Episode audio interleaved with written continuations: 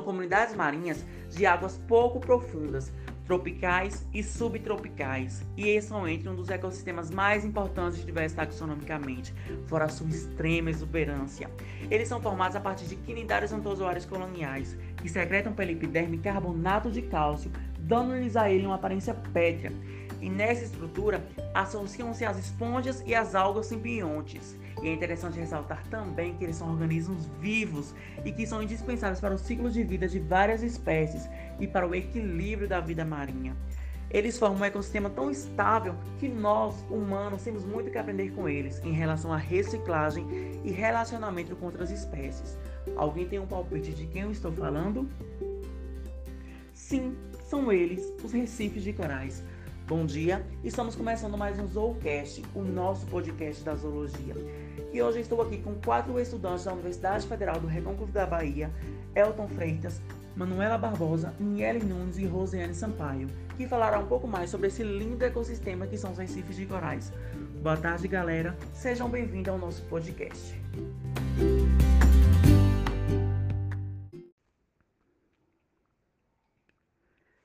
Estou aqui agora com a estudante Niele Nunes, que falará um pouco mais sobre os recifes de corais. Bom dia, Niele. Muito obrigado pela sua participação. Niele, me fale um pouco qual é a diferença de um recife de coral rochoso e um recife de coral artificial. Bom dia, pessoal. E obrigada, Roberto, pelo convite. Segundo o jornal virtual OECO, a principal diferença está no tipo da colonização. O conglomerado de recife de coral dará origem aos costões rochosos, a quais existe há milhões de anos. Já o recife artificial leva alguns anos até se tornar uma área de complexa biodiversidade marinha. Obrigado, Niele, por nos trazer essa informação. Tenho certeza que o pessoal de casa, assim como eu, está encantado com esses ecossistemas. Bom, agora estou aqui com a estudante Manuela Barbosa. Bom dia, Manuela. Muito obrigada pela sua participação. É, Manuela, me fale um pouco de como são os processos metabólicos que estão envolvidos na construção das primeiras formações de um recife de coral. Olá, Roberto. Bom dia a todos. Obrigada pelo convite, Roberto. E assim, respondendo a sua pergunta, os recifes de corais eles são bioconstruções, ou seja, eles são formados por esqueletos calcários, corais e também pelas algas. Nesse caso, os corais responsáveis pela formação dos recifes, eles são chamados de corais pétreos ou esclerectíneos, que vivem em simbiose com as oxantelas, que é um tipo de microalga. E assim, essas microalgas, elas fornecem grande parte do carbono consumido pelos corais, além de aumentar a capacidade dos corais de sintetizar o carbonato de cálcio, que é utilizado justamente para a formação do esqueleto. É, os corais, eles secretam estruturas constituídas do carbono de cálcio abaixo da camada dos tecidos vivos, que é o que denominamos de pólipos, que nesse caso, os pólipos eles absorvem o carbonato de cálcio da água do mar e os transferem por meio de difusão e bombeamento para o local de calcificação, que fica localizado na matriz esquelética. É, nos corais, tanto a calcificação como a fotossíntese, elas sofrem algumas influências. Né? Nesse caso, elas são influenciadas pela química do carbono, pela temperatura da água e até mesmo pela luz solar.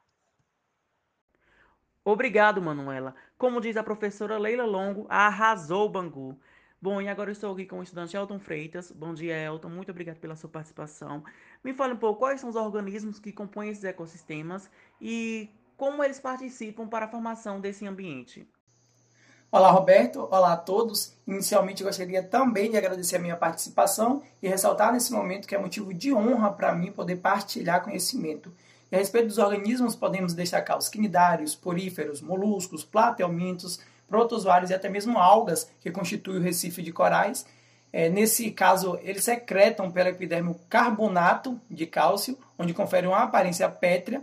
Os corais recifais ele tem ainda uma associação com algas simbiontes, que vive dentro de seus tecidos pólipos. É, podemos dizer que as algas elas usam a luz do sol para produzir açúcar e outros nutrientes por um processo que já conhecemos, denominado como fotossíntese, e esses produtos eles são transferidos para os pólipos e representam grande parte do alimento que o coral ele precisa para sobreviver. É, por outro lado, o coral ele confere abrigo para as algas e lhe fornece CO2. É, essas algas ela também é, são as responsáveis pelas cores amareladas, acinzentadas e esverdeadas de cada coral. Muito obrigado, Elton, por nos trazer essas informações. Tenho certeza que está agregando demais o conhecimento das pessoas que estão nos ouvindo. Agora estou aqui com a estudante Rosiane Sampaio. Bom dia, Rosiane. Muito obrigado pela participação. O biólogo Silas Príncipe disse assim: quando você aumenta a temperatura, isso tem um efeito cascata em todo o ambiente, muda tudo, porque uma variável está presa à outra. Rosiane, aquele quis dizer que a temperatura é um dos fatores que ameaça o ecossistema de recifes de corais. Quais são outros fatores que ameaçam esse ecossistema? Bom dia, Roberto. Muito obrigado pelo convite. Para mim é um prazer enorme estar hoje aqui com vocês. Outros fatores ambientais que influenciam na capacidade desses corais de sobreviverem, se desenvolverem, além da temperatura, temos também a salinidade, transparência e pH da água. Os impactos das mudanças climáticas sobre os oceanos são muitos. Além do aumento da temperatura e o aumento da frequente onda de calor marinho, é, um outro problema que afeta diretamente os corais é a acidificação da água do mar, e ela é causada pela absorção do dióxido de carbono atmosférico né, pelo oceano. E essa acidificação ela causa, afinal de uma série de reações químicas, uma redução na quantidade de carbonato disponível na água do mar para os corais constituírem os esqueletos de carbonato de cálcio, que são uma base estrutural dos recifes. E, consequentemente, né, os corais diminuem sua taxa de crescimento ou param de crescer, ou ainda eles podem ter o esqueleto lentamente corroído pelo pH mais ácido da água, fragilizando o recife como um todo e tornando mais vulnerável à distribuição, né, à destruição é, por tempestades e outras atividades de impacto. Muito obrigado, Rosiane, por essas informações que você nos trouxe aqui hoje. E estou aqui novamente com a estudante Manuela Barbosa. Manuela, quais processos metabólicos biológicos dos organismos que compõem esse ecossistema são afetados por cada ameaça identificada? Bom, quanto às ameaças, né, podemos citar o aumento da temperatura, temos também a questão da salinidade, a grande incidência de luz ultravioleta, a sedimentação excessiva e também a questão da poluição. E nesse caso, é, essas ameaças elas podem afetar a síntese de carbonato de cálcio, a reprodução e também a pigmentação, o que ocasionaria no branqueamento dos corais que perdem os seus simbiontes e seus pigmentos fotossintetizantes, resultando assim na queda da taxa de calcificação. E assim, os corais eles são animais politróficos, né? Eles obtêm metabólitos via ingestão de bactérias e plâncton e via simbiose com algas ginoflageladas, que nesse caso, né, temos as zooxantelas. É, essa simbiose, ela tem a fotossíntese como processo fundamental. E assim, a forma e a intensidade como os corais adquirem metabólitos para manterem sua fisiologia produzindo seu tecido orgânico e seu esqueleto carbonático são determinantes na superação das adversidades advindas das mudanças globais. Mais uma vez, muito obrigado, Manuela. Está sendo realmente incrível saber um pouco mais sobre esses ecossistemas. Agora estamos indo para um rápido intervalo comercial e daqui a pouco já estamos de volta com o nosso Zoocast, o nosso podcast da zoologia.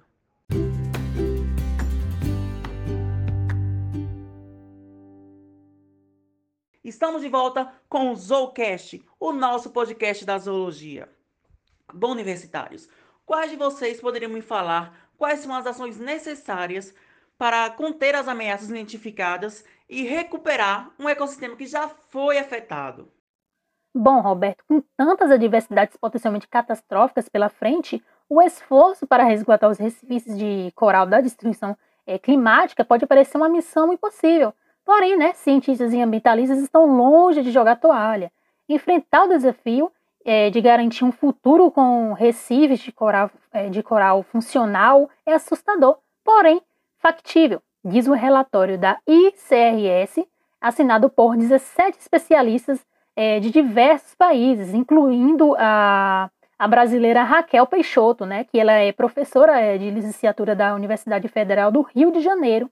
As propriedades, né, as prioridades, segundo o documento, são reduzir a ameaça das mudanças climáticas globais, né, por meio de redução de emissão de gases do efeito estufa, é, como também melhorar as condições locais de conservação, com a redução da poluição, é, da pesca predatória e de outros fatores de pressão.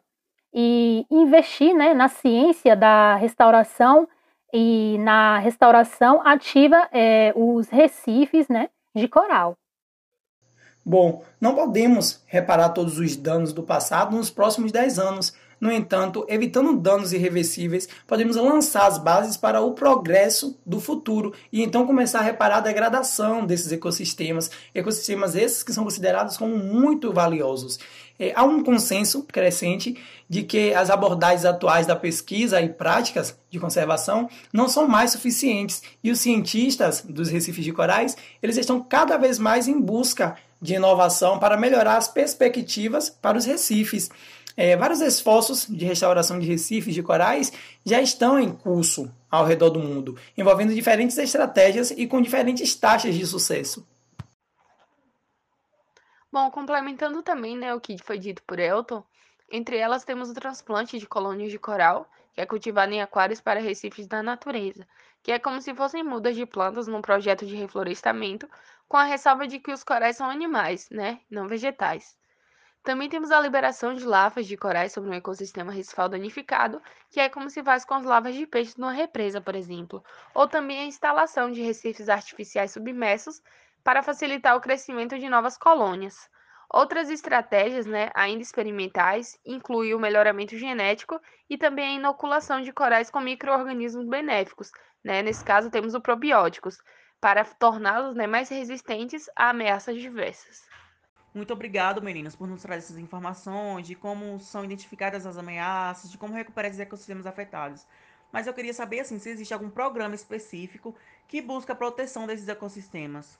Bom, podemos citar dois exemplos de programas, sendo o primeiro Reef Check, que é uma organização não governamental, ela é internacional, é dedicada justamente à conservação de dois ecossistemas de recifes, sendo recifes de corais tropicais e recifes de rochosos da Califórnia. A fundação ela está sediada em Los Angeles, Califórnia, mas usa dados de equipes de mergulhadores voluntários em mais ou menos 80 países, desde a Austrália, Japão e até mesmo a Alemanha.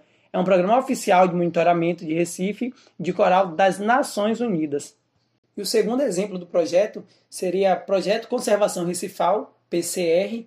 É, esse projeto ele busca a conservação dos ecossistemas costeiros marinhos é, com foco na preservação e na manutenção da biodiversidade dos recifes e ele, ele promove a conscientização e mobiliza a sociedade para as possíveis ameaças a esse ecossistema marinho. E ele tem grande importância na conservação dos ecossistemas.